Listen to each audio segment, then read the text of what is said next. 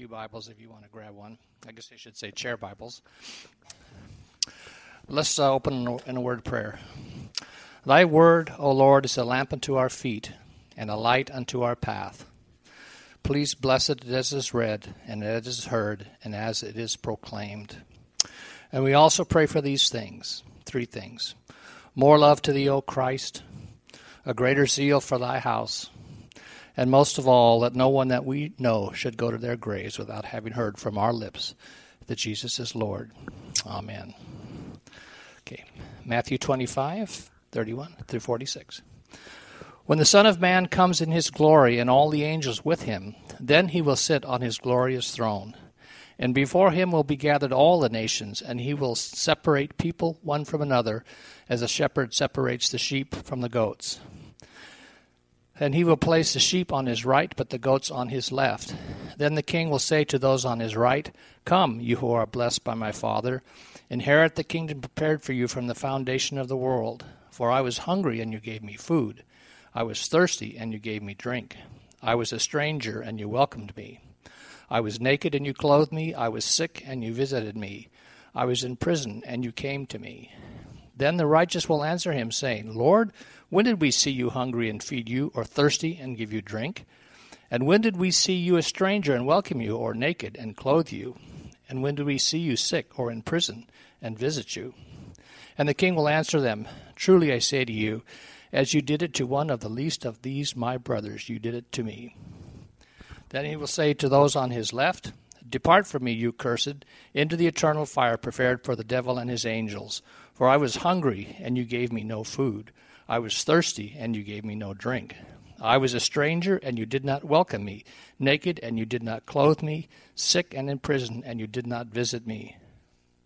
Then they will also, uh, then they also will answer, saying, Lord, when did we see you hungry or thirsty, or a stranger, or naked, or sick, or in prison, and did not minister to you? Then he will answer them, saying, Truly I will say to you, as you did not do it to one of the least of these, you did not do it unto me and these will go away into eternal punishment, but the righteous into eternal life. This is the word of the Lord. Thanks be to God.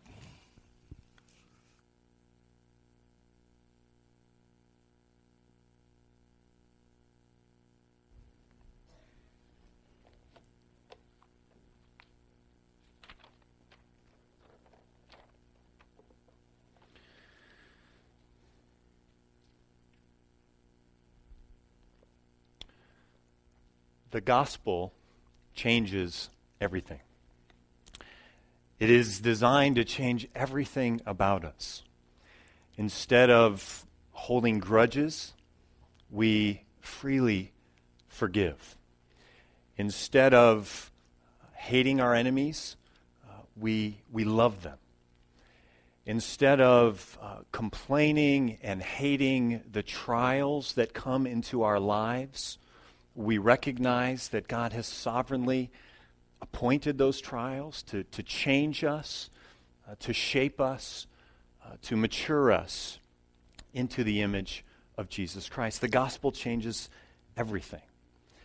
And this morning we're going to look at an aspect of the gospel changing us, uh, the aspect of our attitude toward those uh, on the mar- margins of society, uh, the, the needy, uh, the depressed, uh, the discouraged. Uh, God's people uh, throughout the Old Testament and the New Testament have been called uh, not to show favoritism uh, to the rich, uh, to the powerful, to the beautiful, to the intelligent. James chapter 2, an example. My brothers, as believers in our glorious Lord Jesus Christ, don't show favoritism. Suppose a man comes into your meeting wearing a gold ring and fine clothes and a poor man in shabby clothes also comes in. If you show special attention to the man wearing fine clothes and say, Here's a good seat for you, but say to the poor man, You stand there, or sit on the floor by my feet, have you not discriminated among yourselves and become judges with evil thoughts? The gospel is intended to change our attitudes and our actions toward uh, the poor or the marginalized in our society, in our culture. Uh, this past week, uh, our family uh, celebrated Easter in Southern California. uh, with my father in law. Uh, while we were down there, there was just a small uh, contingent of my wife's extended family this last week, about 20 uh, of them. And we went out to lunch one particular day. And when there's 20 of you, you've got to figure out where you're going to go. Uh, you have to be kind of strategic about the place that can handle 20 of you showing up there. And it was a beautiful Southern California sunny day, the kind of warmth that we haven't quite felt, at least I haven't felt a whole lot. Has it been very warm this last week? I don't think so. But we were down there and uh, just felt the warmth of the sun in Southern California. 20 of us eating outside of Baja Fresh, fast food Mexican restaurant there. And one of my wife's sisters uh, invited someone from outside the family to come and join us. Now, as it turns out, she was a physically attractive person. She's a professional. She uh, had this dynamic personality. She was very engaging. Uh, we, she just fit in with, with our big gathering there. And if you were watching over uh, this large group having uh, lunch together, grandpa and children and grandchildren and this guest, you wouldn't have even recognized her. But I want to ask the question what if uh, this one who joined us, this family of professing believers in Jesus Christ, what if this one that joined us uh, had been gay, had been someone who was living on the street, someone who was uh, terribly discouraged and distraught, or, or just plain obnoxious and not wanting to be around? Uh, how would we have responded to her coming into our midst? How would your family respond to someone from, from one of those kinds of categories that I've just mentioned? How would your family respond if they came to someone that fits in one of those marginalized, oppressed categories, came to your home uh, for a meal or joined your family uh, out to lunch? Uh, the gospel changes everything, and it changes the way that we are to respond to those who are oppressed or poor or discouraged, or a variety of terms to, destri- to describe those who uh, are very needy in our society and culture. Our Lord Jesus, during his earthly ministry, uh, he was not often found ministering to the rich and to the famous.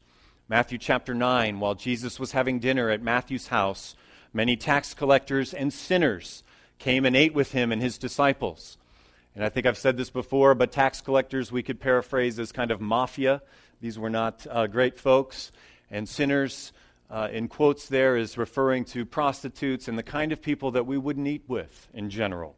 That was kind of the culture. When the Pharisees saw this, they asked his disciples, Why does your teacher eat with tax collectors and sinners? On hearing this, Jesus said, It is not the healthy who need a doctor, but the sick. Jesus came for those who had a heart uh, that, that had hearts that recognized they needed him. Jesus came for not for those who thought they had it all together. He didn't come from for the Pharisees and the Sadducees and the people who knew the scriptures who had no need of him whatsoever. He went to those whose hearts were eager to repent and who needed a savior. One uh, commentator writes this says Jesus consistently gave special care to those on the fringes of society, people who bear God's image, but who are treated as trivial and the objects of oppression. The good news of the gospel is that the gospel not only saves us, but it changes us. And one of the ways it changes us is that we have passion and love for the oppressed. And there are a variety of types of people that fit that category in our day and in our culture. Uh, the, the most oppressed people, I believe, in our culture today, the most oppressed, those most desperate for uh, protection and love from God's people, are the unborn. Next week, we're going to focus on that. Sanctity of Human Life Sunday is going to be next week at Cornerstone. But today, we're going to look more broadly at, at others who are, who are desperate, who are needy, and how God would change us to respond to them. We're going to look at that in the Word of God in just a moment. But let's pray once again and ask God to speak to each of us this morning. Will you bow your heads with me? Father in heaven, uh, we thank you for the Word of God. We thank you that it speaks into our lives and our hearts.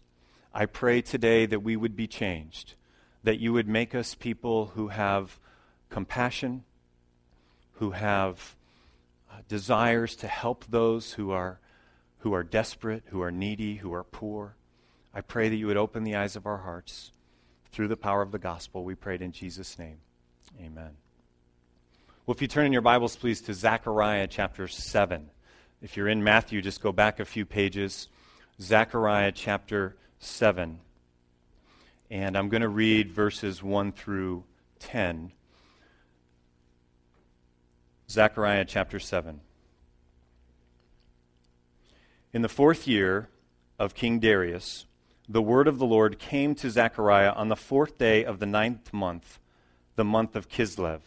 The people of Bethel had sent Sharezer and Regem together with their men to entreat the Lord by asking the priests of the house of the Lord Almighty and the prophets, Should I mourn and fast in the fifth month, as I have done for so many years? Then the word of the Lord Almighty came to me Ask all the people of the land and the priests, when you fasted and mourned in the fifth and seventh months for the past seventy years, was it really for me that you fasted? And when you were eating and drinking, were you not just feasting for yourselves? Are these not the words the Lord proclaimed through the earlier prophets when Jerusalem and its surrounding towns were at rest and prosperous, and the Negeb and the western foothills were settled? And the word of the Lord came again to Zechariah. This is what the Lord Almighty says Administer true justice, show mercy and compassion to one another. Do not oppress the widow or the fatherless the alien, or the poor. In your hearts, do not think evil of each other. All right, so let's go through this now, uh, verse by verse, and kind of set the uh, setting of what's going on here. So we're in the year uh, approximately 500 or 518 BC, and the Israelites have been uh, out of the land for some time, and now they're back in the land. And the uh, they've been back in the land for nearly 70 years, and the temple is nearly rebuilt. But during these 70 years that they have been out of the land, they have been fasting uh, each month and, and praying for the temple to be rebuilt. They've been doing this for nearly 70 years, but now they're back in the land, and so uh, they're wondering whether they should continue. So there's a contingent, there's a, a contingent sent from Bethel uh, to the to the priests, to the prophets, and they ask this question. Look at, uh, look at verse, uh, where am I? Verse 5. Ask the people of the land and the priests, when you fasted and mourned in the fifth and seventh months for the past 70 years, was it really for me that you fasted?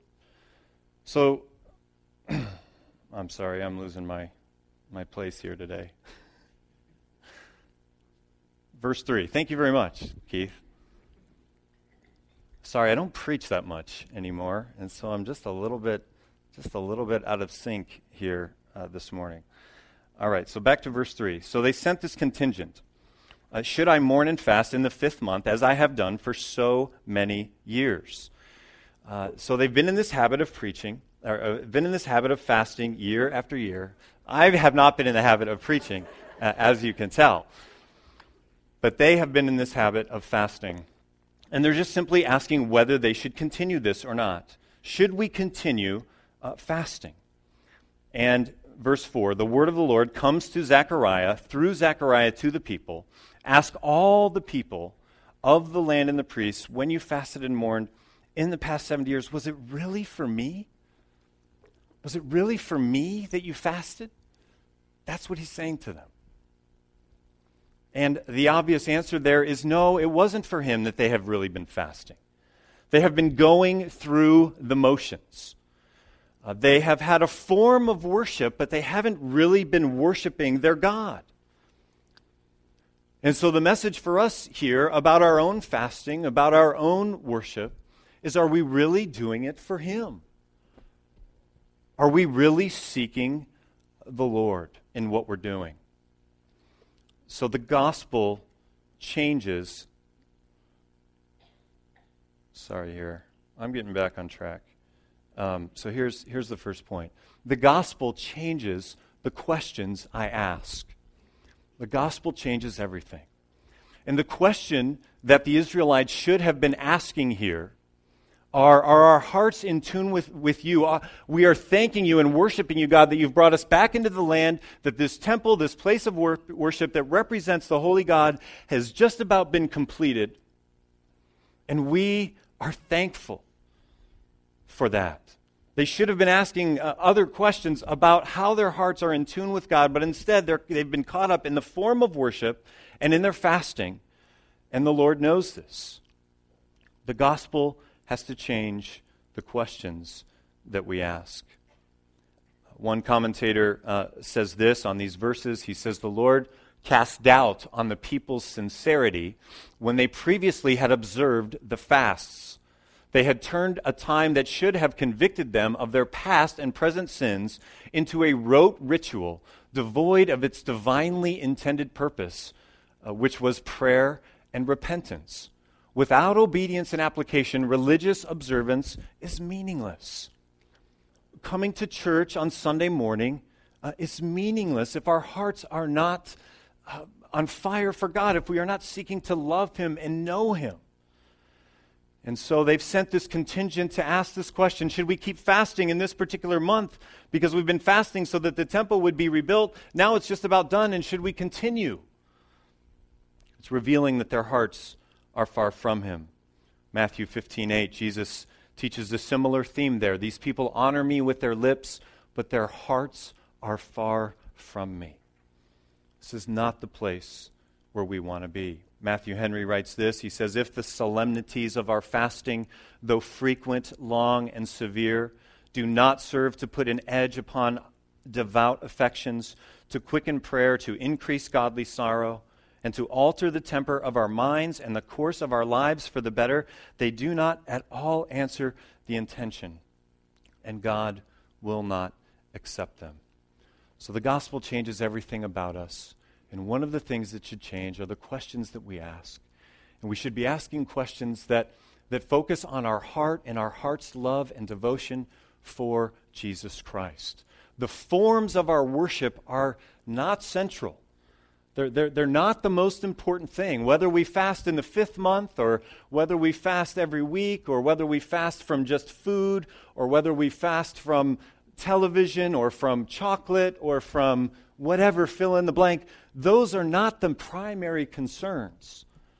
The primary concerns is do I have a heart that loves Jesus Christ?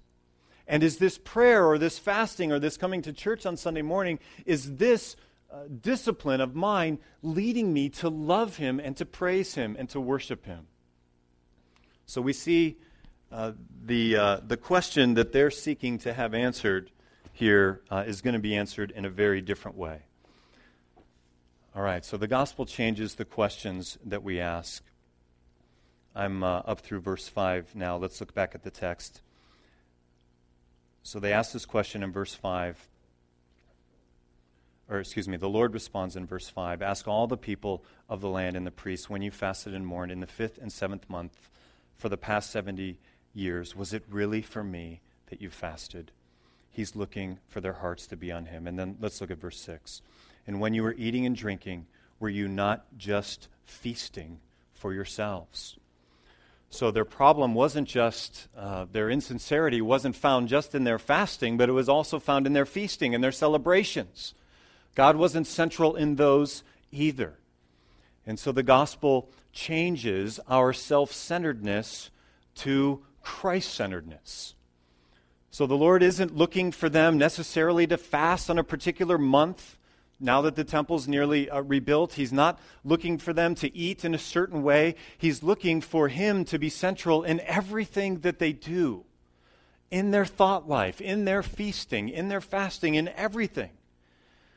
This is what the gospel does it changes us from a self centeredness to a Christ centeredness. So I want to take us now to a passage uh, where Paul speaks about this. What does this look like in our lives? And the, this is a little bit of a difficult passage uh, at first, but uh, bear with me for a moment. Let's look at it together 1 Corinthians 7. What I mean, brothers, is that the time is short.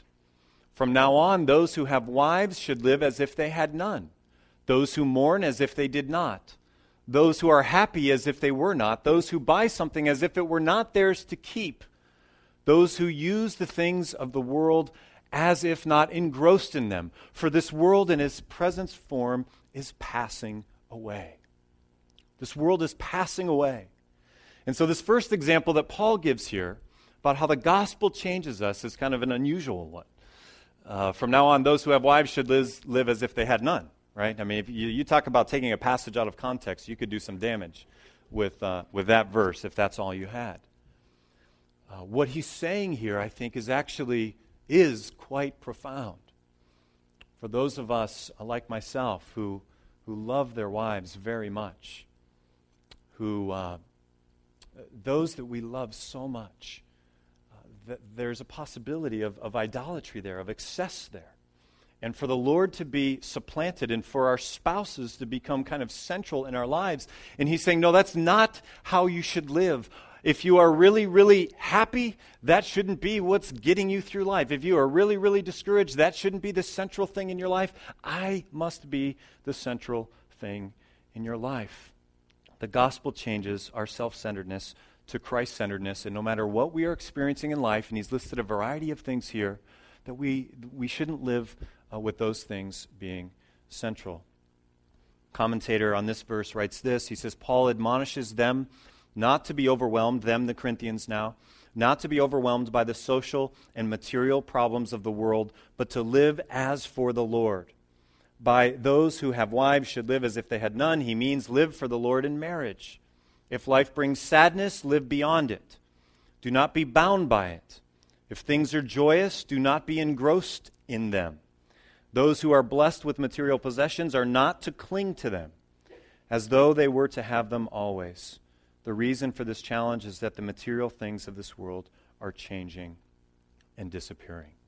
So the gospel changes the questions that we ask, it changes our self centeredness to Christ centeredness. Let's jump down now to verse 9. Look at verse 9. So we have the response of the Lord here. Let's look at verse 8 first. The word of the Lord comes to Zechariah. So God is speaking through his prophet Zechariah, and we have the central thing that the Lord wants to say here in this section of Scripture to them in verse 9. This is what the Lord Almighty says Administer true justice, show mercy and compassion to one another so they've gone to him with a question about should we fast in this month? And now he gets to the heart of, of what they need to be focusing on.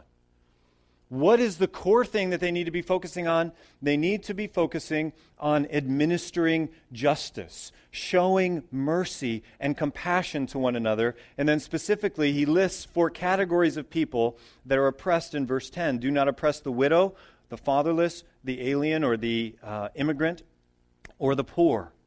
In your hearts, do not think evil of each other. So in verse 9, uh, we see the gospel changes our self serving legalism into other oriented justice and compassion. This isn't the message that they were looking to receive, and it's not really the message that you or I are looking to receive. Should we worship this way? Should we do it that way? How should we operate here, Lord? And He's saying, I want you to care for the needy. So the gospel changes our self serving legalism because even our, our spiritual dif- disciplines can serve to make us feel good, they can be self serving. God wants to change that into other oriented justice and compassion. Now, look at verse 9 again. There's some serious and major words here. We're not going to be able to get into all of them in depth. Uh, but the first one there, justice, uh, the ESV there has uh, judgments, rendered judgments. NIV has administered true justice, is the Hebrew word uh, mishpat. Mishpat. And one commentator on mishpat, uh, Tim Keller, he writes this. He says, The mishpat, or justice of a society, according to the Bible, is evaluated by how it treats these groups, the four groups that are listed in verse 10. And we should be thinking about what groups are oppressed in our society and culture as well. Any neglect shown to the needs of the members of this quartet, these four groups, is not called merely a lack of mercy or charity, but a violation of justice, of mishpat. God loves and defends those with the least economic and social power, and so should we. This is what it means to do justice. This is what it means to do justice. This is core to living out the gospel. God wants to change the way that we think about the poor, the needy, the downtrodden, the discouraged, uh, the oppressed. Now, how do we do that? I'm going to talk about that in the remaining minutes, but let me just share with you a story, uh, testimony from my own life. Going back uh, some years to when uh, Michelle and I were first uh, engaged, it was 91 or 92. I was living in Santa Barbara. She was in school at UCLA. Uh, and I was trying to find a job down there because that's an important thing for a husband to have uh, as he gets married. I was having difficulty finding a job from Santa Barbara. So I end up uh, saying, you know, I need to find a place to live temporarily until we're married down in LA so I can find a job. Well, a friend of a friend uh, had just moved to Inglewood, to a completely African American community, uh, poor community, white guy like me, uh, moved in there. He was a friend of a friend of mine. Says, "Hey, you can come and stay with me." So I moved down there, place and culture like I have never seen or lived in before. Uh, I had a Jeep at the time, no top. I remember one of the first nights I'm there, I'm driving around, and I get pulled over by the police. And they're concerned for my welfare. Like, what are you doing in this neighborhood? And I'm like, well, I, I just moved here. Well, uh, they uh, thought something was wrong with me. You know, I have this big winch on the front, and it just did not look like a typical vehicle that you would see in Inglewood. But here's the whole point of the story what brought my friend of a friend there? What brought him to move to that place I couldn't really see at the time was mishpat, was to administer true justice. God had put a call on his heart to show mercy and compassion uh, to others. And God called him to go and do that in Inglewood. And some are called to go and do that in Oakland or in Calcutta or in a variety of places. Perhaps some of us here today might be called to go and administer justice in some place where almost everyone in the community is suffering in some way, especially financially, especially in poverty. Uh, that's what he was doing there. But the reality is, um, many of us are not going to be called there. So, what does justice look like here? What does it look like to administer justice here in the foothills? I want to give you some pictures of that in the uh, remaining minutes. But a couple ways that we do that here is through our ministries of What Would Jesus Do and the gathering in. Um, we can do that in our neighborhoods. We can do that at school. We can do that. We can do. We can administer justice in a variety of places and a variety of ways. This is how God responds to their concern uh, about fasting. And he is responding this same way uh, to us today. He wants the gospel to change us so that we're concerned for the needy and the desperate. Another way that he changes us is that the gospel changes our envy, changes our envy for the rich, the powerful, the intelligent, and the beautiful. He changes that to love for the most beautiful or to, for the most vulnerable and the most needy in our society. And this is a beautiful transition to see take place in someone's life. The transition from going into someone's home that is beautiful and, and maybe three or four times larger than yours and uh, just beautifully decorated, uh, you know, Martha Stewart, or I guess she's out of jail now, right? Is that a good example to use? I'm not sure what the right example to use is there. Just this beautifully decorated home, large home, landscaping all done, and you walk in there and you get back in the car and you, you think, man, I wish I had that. That person is really successful. I wish I had something like that. What the gospel does is it changes us from having envy like that, if we have that response, to love and compassion for the poor and the needy. It is a major and massive transition. And this is a transition that my friend of a friend, Matt, that I lived with in Inglewood, went through that I just really didn't even understand at all. I mean, I thought it was kind of cool that he was working with the poor, but I didn't understand its closeness to the heart of God and to the ministry of our Lord and to the cross and to the gospel. So the gospel changes our envy for the rich, the powerful, the intelligent, the beautiful. And we all may have different types of people that we envy there. Some of us could care less about a house and its size and its interior decorating, but that person's beauty or that person's intelligence or whatever it is. But the gospel is about changing everything about us so that our envy becomes love. And here specifically, what God is saying to us is it frees us to love those who are most desperate and most needy in our society. In these last few minutes, I, I want to talk about how the gospel both changes us and changes those who are most desperate in society that we're ministering to. Because God wants to change us as we administer justice. Coming out of verse 10. Number one, one of the things that happens is our personal feelings of superiority toward the poor are eliminated. If you have worked with the poor, those who have limited resources, uh, like me, you've probably felt a sense of superiority as you minister to them. I have, they do not have. I'm helping them. And the natural man is going to feel superior. We're going to feel prideful uh, as we do this. So, one of the things that happens as we minister to those who are in need, those who are poor, uh, those who are struggling, is that our personal feelings of superiority uh, go away. Because we recognize that they are made in the image of God, we are made in the image of God, and we are the same before Him uh, at the foot of the cross, desperate and needy for His grace and for His salvation in our lives, whether we are poor or whether we are rich. Schlossberg writes this on this. He says, Poverty and wealth are morally neutral. Neither one is an evil to be ashamed of, nor a sign of special worth or transcending glory.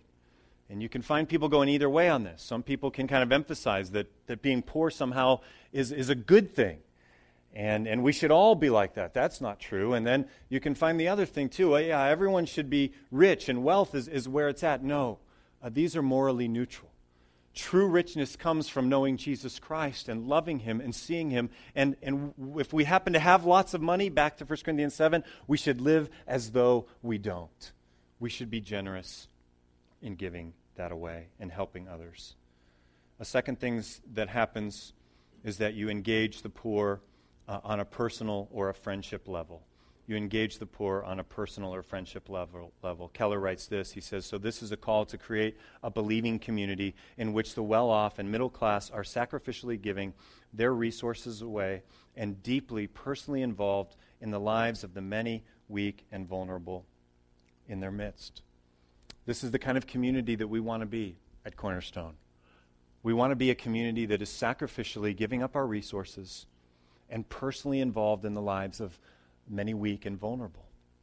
So when we have the gathering in here, our goal isn't just to give them food and a place to sleep, but that we might actually break into their lives in a specific way. Our mission is to make disciples of them, and in order to do that, we have to be uh, friends with them, we have to get to know them, and we have to love them. As we do that, we'll be brought down and, and be humble before the cross with them and see that we can engage with them as persons, as friends, that we can be like them. You know, there are a lot of ways uh, that we can. Sorry, here, I'm bouncing around. I meant to stay there.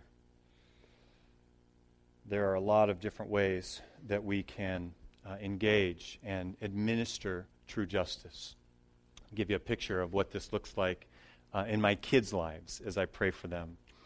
Uh, I drive my kids to school several days of the week, and I kind of have a mission plan that I give them each, each day when, when we're not distracted by the radio or what have you. And part of that mission plan for them is to love their classmates. And you want to talk about oppression. Can children not be some of the greatest oppressors in the world? On the playground? Um, kids are very honest and truthful and open in their sin. Something like, You can't come on this tire swing. You're not part of our group. You, you wore the wrong color pants today. You're ugly. You can't be with our group. You, you go aside. Um, we have uh, the, the, how many of us have memories on the playground of being uh, oppressed or excluded? Raise your hands. Any, anybody have memories of that? Anybody? And, and the rest of us, we were the oppressors. You know, we probably, we probably all were doing both on the playground. We were oppressing at times, and then at times we're the oppressors. And so a child can administer true justice on the playground.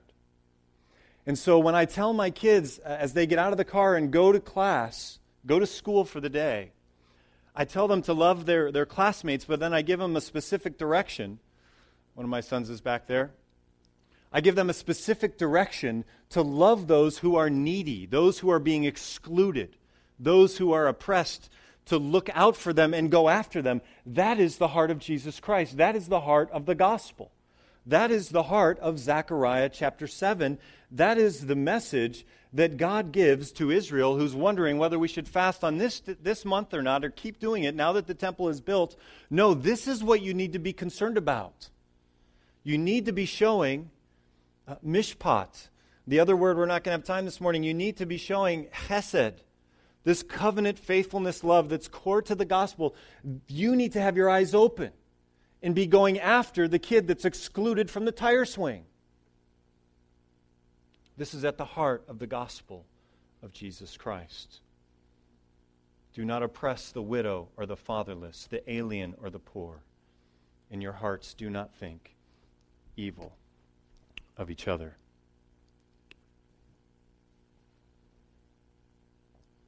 All right, so our personal feelings of superiority are going to go away. We're going to be humbled. We're going to engage them on a personal level of friendship, not as a, a savior. Jesus is their savior. We're not their savior. And then we're going to see three things that take place in their lives. And we'll finish with this. You see the poor find dignity through three things faith in Christ, the gospel. We have to communicate that gospel to them. We're also going to see dignity come into the lives of the poor by working, by finding something for them to do and to earn a wage. And we're also going to help the poor by helping them serve others, not to stay where they are, but to move to a place uh, of service. One commentator says this about that, about serving the poor. He says, Serving the poor is a euphemism for destroying the poor unless it includes with it the intention of seeing the poor begin to serve others and thereby validate the words of Jesus that it is better to give than to receive. So we shouldn't think of the poor as this category of people that are always going to stay there. We need to think of them as people that God has given us um, the opportunity to show His love and to administer justice to and to move them from that place to where they are one of us and they are in our midst and they are now serving others. That's the goal. Serving is a higher calling than being served. And those that we are going to serve, those we are going to administer true justice to, whether they fit in the category of just being excluded from the tire swing or whether they're financially poor. The, these categories are broad and they're complex. We need to have our eyes open to who are the oppressed around us, and we need to see that they are loved by us and that they end up serving. I want to close with a passage similar to the one that we've been in today out of Micah.